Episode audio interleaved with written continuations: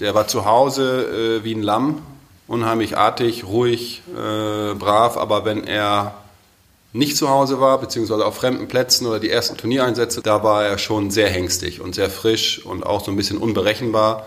Und äh, das war auch ein Moment, äh, mein erster Turniereinsatz, den ich in meinem Leben auch nie vergessen werde. Stempelhengste. Väter unserer Reitsportlegenden. Wer sind sie, die bedeutenden Hengste, die der deutschen Pferdezucht ihren Stempel aufgedrückt haben? Wer könnte sich besser an sie erinnern als die Menschen, die ganz nah mit ihnen zusammengelebt haben? Ihre Züchter, Entdecker, Pfleger und Reiter. Wir interessieren uns für die Geschichten der Hengste, ihren Werdegang, ihre Erfolge und ihre Eigenheiten. Jeder Stempelhengst hat eine Geschichte und wir wollen sie erzählen. Stempelhengste. Hallo bei einer weiteren Folge Stempelhengste, Väter unserer Reitsportlegenden. Hallo.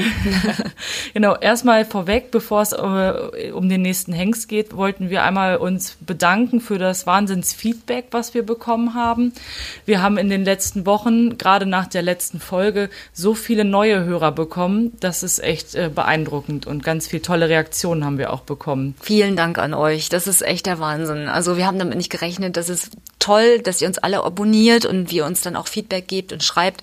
Schau mal, ich habe eine ganz tolle Nachricht bekommen. Sie schreibt, to ganz toller Podcast, super spannende Infos hinter den Kulissen, sehr zu empfehlen. Ja, also das sind echt tolle Nachrichten, die uns erreicht haben. Besonders freuen wir uns auch über die positiven Bewertungen, die wir bei Apple Podcasts und iTunes bekommen haben. Echt klasse, ähm, vielen Dank. Ja, also da haben wir es zwischenzeitlich auch in die Top 200 Podcasts von Gesamtdeutschland ja, geschafft. Um genau zu sein, auf Platz 117 von Stimmt. allen Podcasts in ganz Deutschland und ja. das haben wir auch echt gefeiert.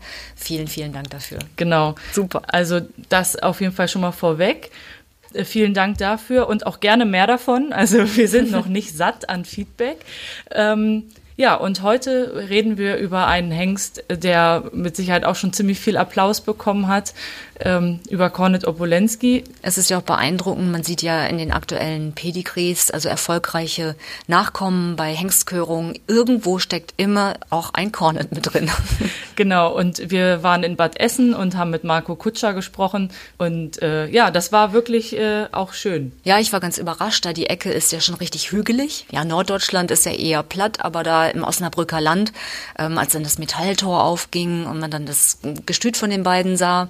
Alles super, picobello, toll in Schuss. Ja, ne? auch ganz liebevoll hergerichtet, so mit den Bildern in der Stallgasse und so, das ist schon schön ja, gemacht. Auch. Der Hengstall auf der einen Seite und dann der Turnierstall ne? und ja. dann überall auch so, ja, nette Blumenbeete und man hat richtig gemerkt, da sind Pferde der Alltag und das Leben und ja. einfach hm, ganz sympathisch. Ja, und so war es ja dann auch im, im Reiterstübchen, äh, da sind wir ja gewesen. Es roch nach Kaffee und ist auch total schön und wohnlich fast eingerichtet gewesen. Also und dann haben wir auch gesprochen mit Marco Kutscher über Kornet Obolensky und ich würde sagen, wir hören mal rein. Auf jeden Fall.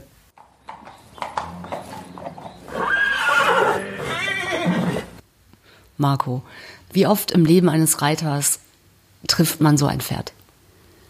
Ja, ich hatte auf jeden Fall das Glück, mehrere solcher Pferde zu haben in meinem Leben bisher, aber Cornet war natürlich ein äh, Ausnahmepferd dieser besonderen Pferde, die ich hatte. Äh, ein Pferd, an dem oder an das ich sehr gerne zurückdenke, ähm, mit vielen positiven äh, Ereignissen und Erfolgen und Gefühlen aber auch natürlich äh, ein paar nicht so ganz dolle Momente. Und wir haben jetzt ganz viel Zeit, genau darüber zu sprechen, über die guten und auch die, ja, ich sag mal, ähm, äh, etwas intensiv hängen gebliebenen Eindrücke zu, zu reden. Ähm, erinnerst du dich noch an deine allererste Begegnung mit ihm? Ja, die war äh, im Stall bei Ludger ähm, damals und Ludger hat ihn die ersten Wochen selber geritten. Das war so ein bisschen Bedingung des Besitzers. Wie alt war er da? Vier, Ende vierjährig. Vier, ja. Und äh, Ludger hat ihn eine Hengstschau in Münster-Handorf äh, vorgestellt und das sollte er auch unbedingt Ludger selber machen. Das hat er auch getan. Er ist ja belgisches Warmblut, ne? Und da wurde er, glaube ich, auch gekört in Münster-Handorf. Genau, oder? genau. Das Pferd war ja schon allen bekannt, äh, bevor er zu uns kam, zweieinhalbjährig auf Verkörung. Äh, jedem aufgefallen, auch derjenige, der jetzt nicht unbedingt Ahnung von einem Springpferd hatte, konnte sehen, dass das ein besonderes Pferd ist mit Wodurch? einem besonderen Talent zum Springen Ja, weil er einfach äh, abnormal, sagen wir ja, äh, gesprungen ist. Sensationell. Mhm. Wie einfach er äh, Sprünge abwickeln konnte mit einer Art und Weise, die seinesgleichen suchte. Und äh, von daher war er schon allen Züchtern bekannt und natürlich auch äh, den meisten Springreitern als zweieinhalbjähriger. Und äh, er kam dann vierjährig, wie gesagt, zu uns in den Stall, Ende vierjährig. Und Ludger hat ihn die erste Hengschau geritten in Münster-Handorf. Und ähm, danach habe ich ihn dann übernommen. Und was war dein erster Eindruck? Da steht ein Schimmel. Ja, er war grundsätzlich natürlich schon mal eine, eine tolle Erscheinung. Äh, ein großrahmiges Pferd, äh, halt ein Hengsttyp und äh, man konnte schon vierjährig sofort erkennen, dass dieses Pferd was ganz, ganz Besonderes ist. Welches Stockmaß hatte er? Ja, der war so gut über 1,70, 1,72 ja. ähm, war er groß. Äh, aber man konnte, wie gesagt, sofort erkennen am, am, Ablauf des Sprungs und wie einfach er das gemacht hat, dass dieses Pferd äh, was Besonderes hat. Und dein allererstes Mal auf seinem Rücken? Erinnerst du das noch? Lang her. Ja, ist lange her. Äh, irgendwie natürlich erinnere ich mich, äh, er hatte nicht ganz so viel Eigenbalance, war nicht so leicht zu reiten, sag ich mal. Äh, aber was vom ersten Moment an super war, war einfach das Gefühl über dem Sprung. Das war sensationell und sofort, wie gesagt, zu merken, dass da irgendwie noch mehr kommt. Hat er sich denn im Stall anständig benommen oder war er Hengsttyp? Ja, nee, überhaupt nicht. Der war zu Hause äh, wie ein Lamm, unheimlich artig, ruhig, äh, brav, aber wenn er nicht zu Hause war, beziehungsweise auf fremden Plätzen oder die ersten Turniereinsätze, da kommen wir, glaube ich, gleich auch noch zu, zu der Geschichte, da war er schon sehr hängstig und sehr frisch und auch so ein bisschen unberechenbar. Und äh, das war auch ein Moment, äh, mein erster Turniereinsatz, den ich in meinem Leben auch nie vergessen werde. Hm, wo war das? Das war auf einem Reitturnier äh, in meiner alten Heimat, wo ich meine Lehre gemacht habe, auf dem Easterberg, mhm. ähm, bei der Familie Heckmann, die da ein Turnier ausrichten. Und äh, da sollte der erste Turnierstart sein. Äh, es ging darum, sich zu qualifizieren für das Bundeschampionat, für diese Hengstanerkennung. Er ist ja Belgier, er hätte ja das Bundeschampionat nicht gehen können, aber wie gesagt, brauchte diese 8,0. Und äh, es waren zwei Prüfungen geplant, die Springpferde L und die Springpferde M. Die Springpferde M war dann die ausschlaggebende Prüfung. Ähm, und wir waren vorher schon ein paar Mal zum Trainieren losgefahren. er kannte den Platz. Ja. ja, auf dem Platz selber kannte er nicht. Mhm. Aber ich bin halt ein paar Mal von zu Hause weggefahren mit ihm, äh, um das so ein bisschen zu simulieren. Aber der Turniereinsatz war dann doch nochmal ein spezieller mit dem Vorbereitungsplatz, mit den ganzen LKWs oder Anhängern, mit fremden Pferden. Das war dann am Ende, wie gesagt, ein sehr besonderes Erlebnis. Also die 8,0 waren dann in weiter Ferne oder hat es geklappt? Nee, das hat geklappt, aber wie es dazu gekommen ist, äh, das ist eine etwas längere Geschichte. Wir haben Zeit. Ja. ja. Also wir sind dann äh, auf diesem Turnierplatz erschienen, äh, ein Pferd, Kornet Obolensky auf einem riesen LKW, um auch äh, genügend Platz zu haben, dieses Pferd oben fertig zu machen. Ähm, extra in eine ruhige Ecke gefahren, damit er nicht irgendwie sofort dann die anderen ganzen Pferde sieht. Haben ihn dann oben auf dem LKW fertig gemacht, abgeladen, Longe drum oder drauf und habe dann meinem Pfleger gesagt, ähm, wenn ich den Fuß im Bügel habe, musst du die Longe loslassen, weil äh, das kannte ich von den simulierten Turniereinsätzen vorher, wenn er woanders war, war er wie gesagt sehr frisch. Und es war aber dann einfacher, wenn er loslaufen konnte. Mhm. Äh, wenn man dann versucht hat, ihn, ihn festzuhalten, dann wurde es noch eher schlimmer. Aber an diesem Tag äh, hatte ich dann den Fuß dann irgendwann leicht im Bügel äh, und in dem Moment ging das Pferd dann auch auf zwei Beine, stieg und ich hing da so halb drauf und mein Pfleger hat auch das gemacht, was ich ihm gesagt hatte, losgelassen. Mhm. Nur lief er dann leider auf zwei Beinen los, ähm, steigenderweise. Und ich saß noch so gerade im Sattel, habe mich versucht am Hals irgendwie festzuhalten, beide Arme um den Hals rum, um nicht runterzufallen und die Balance zu verlieren. Und er ist dann einfach, ich sag mal, zehn Meter auf zwei Beine gelaufen. Äh, ich habe Bilder im Kopf. nur kam dann leider ein Schafsdraht oder ein Schafszaun den äh, ich und auch er nicht gesehen hat. Und genau in Höhe des Schafzauns ist er runtergekommen mhm. wieder und ist mit den Vorderbeinen in diesen Schafsdraht rein. Und dann haben wir uns überschlagen. Äh, ist Gott sei Dank bei der Aktion gar nichts passiert, aber ich lag dann auf dem Wall, äh, Cornet rechts neben mir, oh äh, sah dann noch so im Augenwinkel, wie er aufstand, an mir vorbeigaloppierte und vom Anhängerplatz weg äh, über einen anderen Zaun sprang. Da war oh, eine ja. Drahtlitze, die äh, den LKW-Platz von einem Acker trennte. Aber nicht in eine Stutenweide. Nein, die kam dann ein paar Meter später. Oh. Auf jeden Fall ist er über diese Drahtlitze, die war so, ich denke mal 1,50 hoch, ein Draht. Wer braucht Abreiten dann noch? Da oder? hat er einen Satz gemacht, äh, unglaublich, wie er darüber gesprungen ist, gelandet in einem tiefen Acker und stert hoch und weggaloppiert. Von allen Pferden weg. Normalerweise kommen ja Pferde irgendwie dann zurück oder gehen zu anderen Pferden hin. Nein, Cornet äh, weggaloppiert von allen. Und ich lag jetzt auf diesem Wall noch und guckte mir das an. Und in dem Moment klingelt mein Telefon und Kai Ligges wartete am Abreiteplatz auf mich, weil ich jetzt da irgendwann mal ähm, starten sollte. Und fragte mich, wo ich denn sei. Und wie, wie ging das aus? Und habe dann nur gesagt, ich sage, Kai, du musst ganz schnell kommen, äh, weil wir haben ein Riesenproblem. Ich sehe gerade Cornet von hinten und er läuft Richtung Bundesstraße. Und äh, ja, er ist dann auch ganz hektisch äh, gekommen.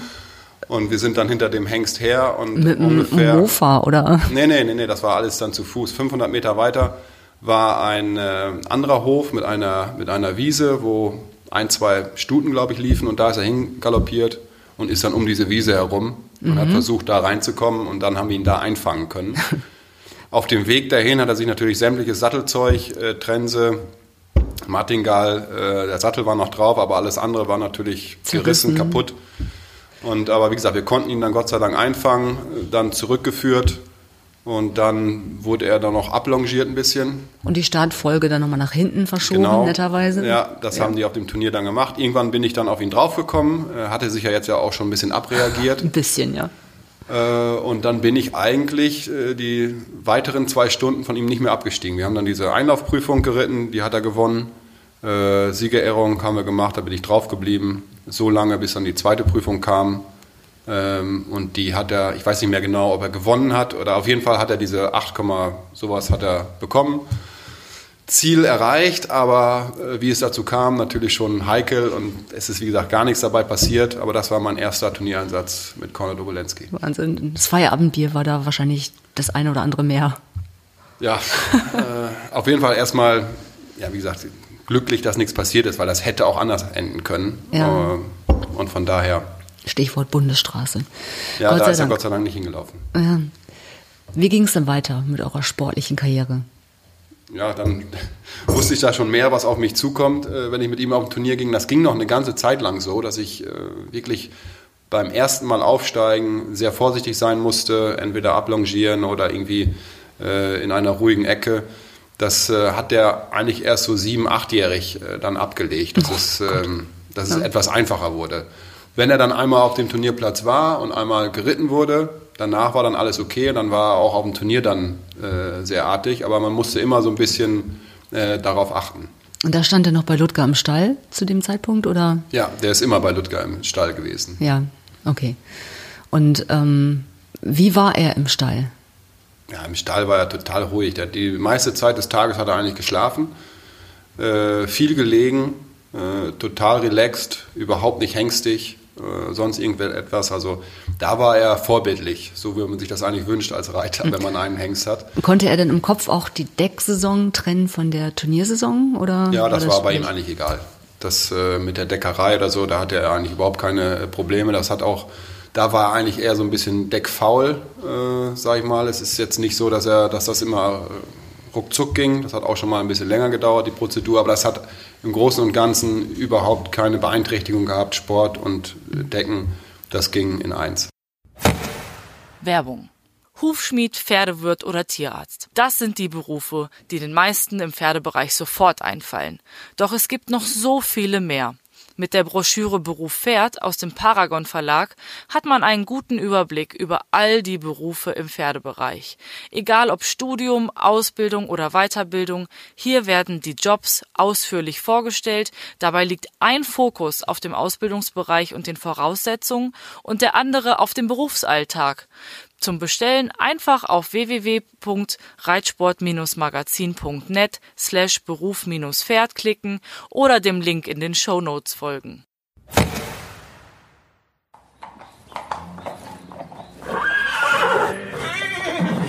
Ich habe mich natürlich auch mal wieder ein bisschen mit den Fakten rund um Kornet Obolenski befasst.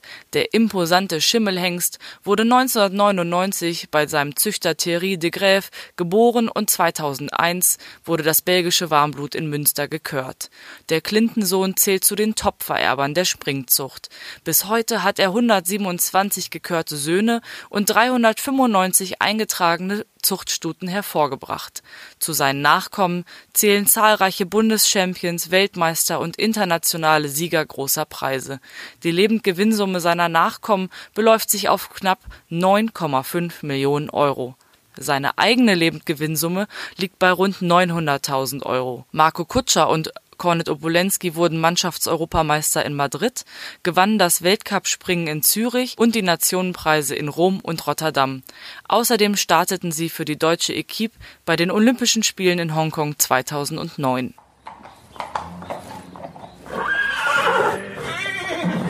Wie ist das als Reiter, wenn man dann so die erste Nachzucht sieht? Guckt man dann dahin oder sagt man so, ja gut, die sollen erst mal drei Jahre lang vor sich hinwachsen oder war schon großes Interesse dran?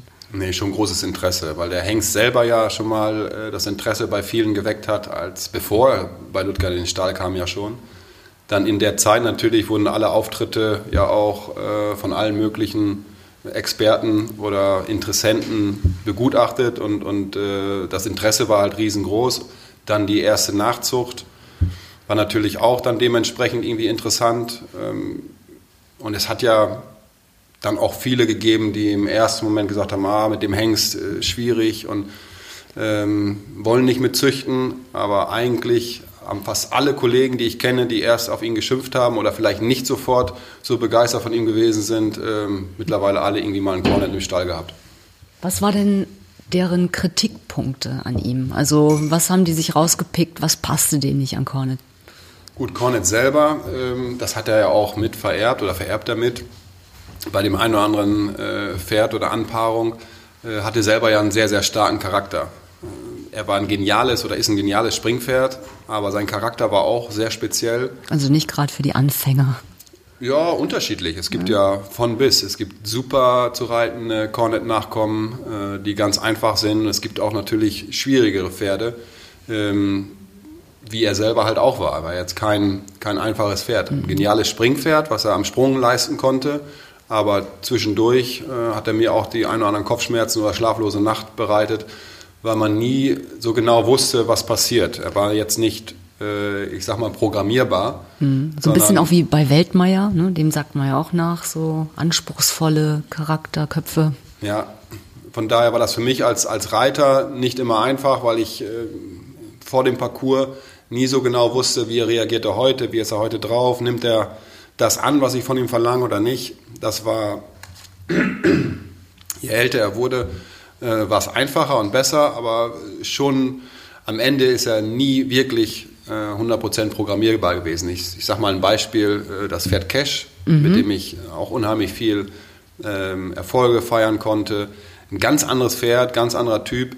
Da wusste ich ganz genau, äh, als Beispiel jetzt, wenn ich da in den Parcours reinreite und die Distanzen sind so und so gestellt, brauche ich nur das und das machen und das Pferd äh, folgt dem. Trifft sein Ziel, programmiert, war, äh, fliegt los. Und das trifft. war bei Cornet nicht immer so. Ja. Er konnte dann viele Sachen lösen, weil er einfach als, als Springpferd am Sprung ähm, Sachen lösen konnte, die andere Pferde nicht können. Mhm. Deswegen hat es dann trotzdem oft geklappt.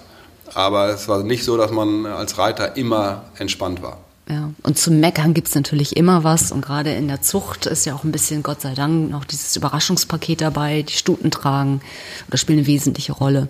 Aber reiterlich ging er seinen Weg.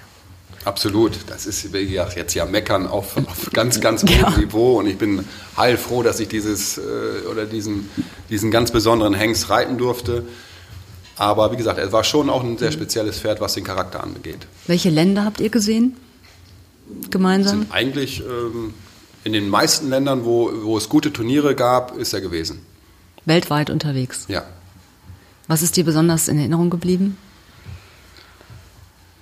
Besonders natürlich äh, Madrid, die Mannschaftsgoldmedaille. Äh, ein besonderer Erfolg, weil das war immer irgendwie das Ziel, dass dieses Pferd Championat geht und dass er Medaillen gewinnt. Äh, und in der Zwischenzeit gab es dann noch eine recht schwere Verletzung, die das Ganze dann ja auch irgendwie zurückgeworfen hat. Was war das genau ähm, und wann? Das ist 2010 passiert in, in Zürich auf einem Turnier, wo er dann zwei Jahre später das Weltcup-Springen gewinnen konnte. Ähm, da erinnere ich mich auch sehr gerne dran. Das war auch ein besonderes Stechen, wo ich seine einmal, wo es mir gelang, einmal seine besonderen Stärken auch irgendwie dann äh, hervorzuheben. Äh, da hat er sich beim Führen morgens äh, auf dem Asphalt ist er ausgerutscht und ist gestürzt und hat sich den Hufbeinast gebrochen. Wow. Und das war natürlich ein herber Rückschlag. Er musste monatelang in der Box stehen. Im Tragegurt oder ging es? Nee, nee, das ging auf eigenen Beinen, okay. musste nicht jetzt irgendwie äh, gehalten werden, aber durfte halt nicht bewegt werden. Und das hat uns natürlich schon äh, dann irgendwo später auch ein bisschen eingeschränkt. Das war wieder voll funktionsfähig, aber man merkte doch eine leichte Einschränkung. Vor allem, wenn so ein Pferd in dem Alter dann auch mal ein paar Monate komplett raus ist, mhm. dauert es halt auch wieder, um wieder auf den alten Leistungsstand zu kommen. Aber wie gesagt, er hat dann 2011 äh, die Mannschaftsgoldmedaille in Madrid und 2012 zum Beispiel der Sieg dann an dem Ort, wo es vor zwei Jahren vorher äh, passiert war, in Zürich ein Weltcup-Springen zu gewinnen. Das sind so die, die besonderen Erlebnisse, an die ich mich gerne zurückerinnere. Äh, und Hongkong, sage ich mal, versuche ich immer auszuschalten. aber wie ist das, wenn man nicht ein eigenes Pferd reitet und so weit kommt? Ist da im Hinterkopf immer die Sorge, die Angst, dass er verkauft wird, dass es einen Reiterwechsel geben kann? Wie geht man damit um? Ja, die Sorge hatte ich nicht, weil ähm, das war ganz klar geregelt, dass das Pferd bei uns ist. Wir haben äh, nachher auch Verträge gehabt mit dem Besitzer, dass das gesichert ist, dass ich dieses Pferd weiterreiten darf. Äh, von daher hatte ich ähm, keine Angst, dieses Pferd zu verlieren. Und ähm, muss aber auch dazu sagen, dass ich eigentlich, das war immer, äh, immer Teil meines Lebens, dass ich Pferde für andere Leute reite und versuche oder habe bis jetzt eigentlich jedes Pferd so behandelt, als wenn es mein eigenes wäre. Und von daher war da für mich jetzt kein Unterschied. Aber die glückliche Situation, das Pferd für mich sichern zu können, war natürlich auch was ganz Besonderes. Mhm. Ähm, über Lowlights, also über, über ja, die dunklen Momente nochmal sprechen. Ähm, was ist dir da in Erinnerung geblieben, abgesehen von dem ersten Turnier? Ja, das war ja am Ende, das ist ja auch irgendwie eine etwas lustige Geschichte, ja, wie das, das dann alles so passiert ist. Äh, mit Glück, wie gesagt, ist keiner verletzt worden, ähm, aber Hongkong war sicherlich äh, der Tiefpunkt mit unser, in unserer äh, gemeinsamen Karriere. Wie ist es in deiner Erinnerung? Ja, ich versuche das immer wieder auszuschalten, sage ich mal. Äh, das war lange in meinem Kopf äh, drinne, weil das Beschreib schon, vielleicht noch einmal die, die Situation. Ja, Cornet war, neun, Cornet war neunjährig äh, sprang in dem Jahr eigentlich schon sehr, sehr gut. Achtjährig ist er ja auch schon äh, große Preise gegangen, ähm, war dann in dem Jahr Dritter auf der deutschen Meisterschaft und dann für die Olympischen Spiele qualifiziert. Jetzt war es nur so, dass man sich von der Föderation her entschieden hatte, die Pferde sehr, sehr früh nach Hongkong zu fliegen, um die an das äh, Klima äh, oder zu akklimatisieren. Mhm. Äh, da hat es Studien und Untersuchungen gegeben und Sitzungen. Ich weiß nicht, wie oft wir in Warndorf waren um dann gemeinsam äh, zu beraten, wie man es macht. Äh, am Ende hat man die Pferde sechs Wochen vorher hingeflogen, was im Nachhinein für mein Pferd äh, das Schlimmste war, was wir hätten tun können. Äh, er war dann zu lange raus aus dem, aus dem aktiven Sport, er war ja noch jung, ähm, nicht unbedingt oder nicht zu 100 Prozent berechenbar. Und für ihn wäre es sicherlich besser gewesen, wenn er ähm, ich sag mal, bis noch ein oder zwei Wochen vor Olympischen Spielen noch Turnier gegangen wäre, mhm. um mehr im Rhythmus drin zu sein. Aber das ist jetzt, äh, soll keine Entschuldigung sein, das war so geplant, haben alle mitgezogen. Wir haben es auch äh, akzeptiert und haben das dann so gemacht. Ähm, und dann kam es halt zu den, zum Turnier. Mhm. Und äh, das ging ja dann total in die Hose. Äh, nicht nur bei mir, ich war natürlich mit Abstand dann auch irgendwo ähm, der Schlechteste, sage ich mal. Aber meine Kollegen, wir waren zu der Zeit, ich glaube, äh, alle vier Reiter waren in den Top Ten. Da bin ich mir jetzt gerade nicht mehr hundertprozentig sicher. Zumindest waren drei von den vier Mannschaftsteilnehmern waren sicher in den Top Ten und waren haushoher Favorit. Wer war alles dabei? Also Ludger? Ludger, Christian Ahlmann, Meredith und ich. Mhm. Ähm, ja, und wie gesagt, in der, mit der Truppe, mit den Pferden damals, war eigentlich ganz klar, dass eine Medaille äh, wenigstens sein muss. Eigentlich Goldmedaille war äh, die Hoffnung. Die Hoffnung, beziehungsweise auch vorprogrammiert irgendwie oder waren die Erwartungen von allen und das ging natürlich böse in die Hose und von daher ja, war das sicherlich ein Tiefpunkt. Hm, gehört sicherlich auch mit dazu. gehört auch mit dazu, genau. Und äh, gehört auch mit dazu, das ist ja unser Sport, auch dass es mal nicht klappt und dass man dann auch ähm, wieder aufsteht und versucht weiterzumachen, es beim nächsten Mal besser zu machen. Das ist ja auch Teil äh, des Lebens im Springsport. Das ist ja in der Dressur ein bisschen anders. naja, auf jeden Fall äh, hat mich das dann natürlich schon dann auch irgendwie befriedigt, dass es dann 2011 mit wenigstens einer Mannschaftsgoldmedaille, äh, zu der ich auch gut beitragen konnte, geklappt hat. Hm. Hattet ihr zwei Rituale vor den Turnieren, vor den Prüfungen? Nein, Rituale habe ich eigentlich grundsätzlich nicht.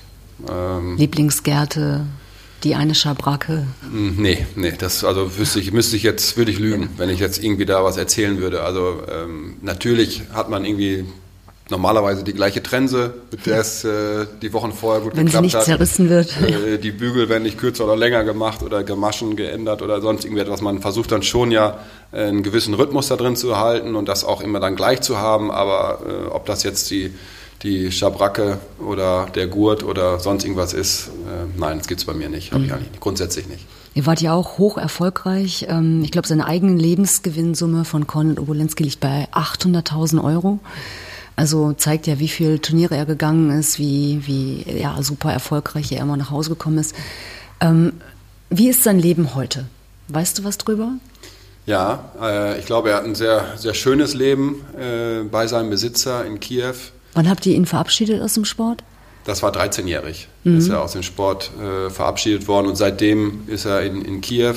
Für ihn ist extra eine, eine Box gebaut worden, äh, die riesengroß ist. Ähm, da kann man, könnte man auch drin reiten, mal, aber er wird äh, auch nach wie vor, glaube ich, noch etwas bewegt. Ob das jetzt aktuell noch der, der, ähm, der Stand ist, das weiß ich nicht, aber bis vor äh, wenigen Monaten oder bis vor ein, zwei Jahren ist er auch noch täglich dort geritten worden ähm, und macht eigentlich nichts anderes als zu decken, zu schlafen, zu liegen, was er eigentlich immer gerne gemacht hat. Habt ihr manchmal Kontakt? Kriegt ihr Fotos geschickt oder ist erstmal alles eingeschlafen? Das ist so ein bisschen eingeschlafen. Äh, Ich habe nach wie vor noch Kontakt mit den Besitzern, nicht persönlich, weil wir einfach nicht die gleiche Sprache sprechen. Und mit dem Englischen ist auch schwierig.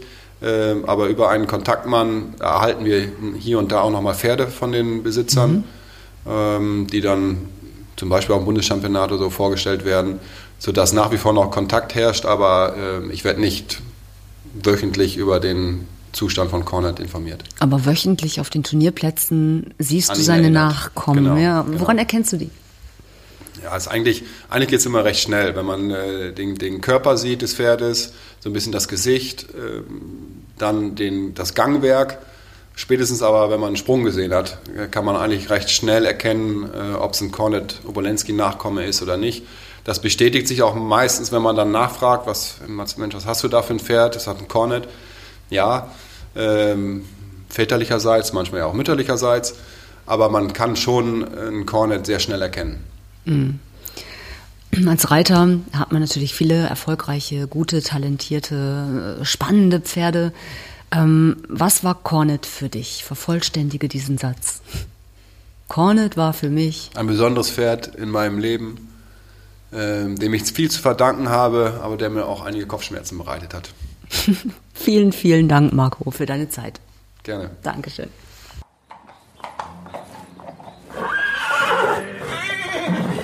Ja, unglaublich. Ich muss immer noch lachen, wenn ich an diese Geschichte von dem ersten Turniereinsatz denke. Unfassbar. Stell dir mal vor, Hengst galoppiert Richtung Bundesstraße auf die Stutenherde zu, also da Herzstillstand. Ja, was da alles hätte passieren können, darf man sich eigentlich gar nicht ausmalen. Dann wäre es mit der großen Karriere nichts geworden wahrscheinlich. Zum Glück ging es gut aus, ja. Ja. Ähm, sprechen wir mal über den Hengst Sandro-Hit. Du warst wieder bei Paul Schockemöhle. Genau, wir waren in Mühlen und ich habe diesmal nicht nur Paul getroffen, sondern auch Sandro Hitt. Der steht ja immer noch dort auf der Station, ist im täglichen Deckeinsatz, sieht Bombe aus, ja, war toll, ihn mal auch zu sehen. Wir haben ihn rausgeholt und ähm, ja, was genau er dort erzählt hat und wie es Sandro Hitt ging und was das Besondere an Sandro Hitt ist in Bezug auf Paul Schockemüll und seine Deckstation, das erfahren wir dann im nächsten Podcast, in der nächsten Folge. Genau. Und bis dahin abonniert uns auf jeden Fall, schreibt uns auch gerne immer weiter Feedback. Rezensionen bei Apple sind für uns besonders wichtig, weil wir dadurch im Ranking hochsteigen. Und schreibt uns auch gerne E-Mails mit Anregungen an podcast.paragon-verlag.de. Und sagt allen Bescheid, die Sandro-Hit irgendwo im Pedigree ihrer Pferde haben. Der ist in 14 Tagen dabei. Genau. Bis dahin. Tschüss. Ciao. Stempelhengste. Väter unserer Reitsportlegenden.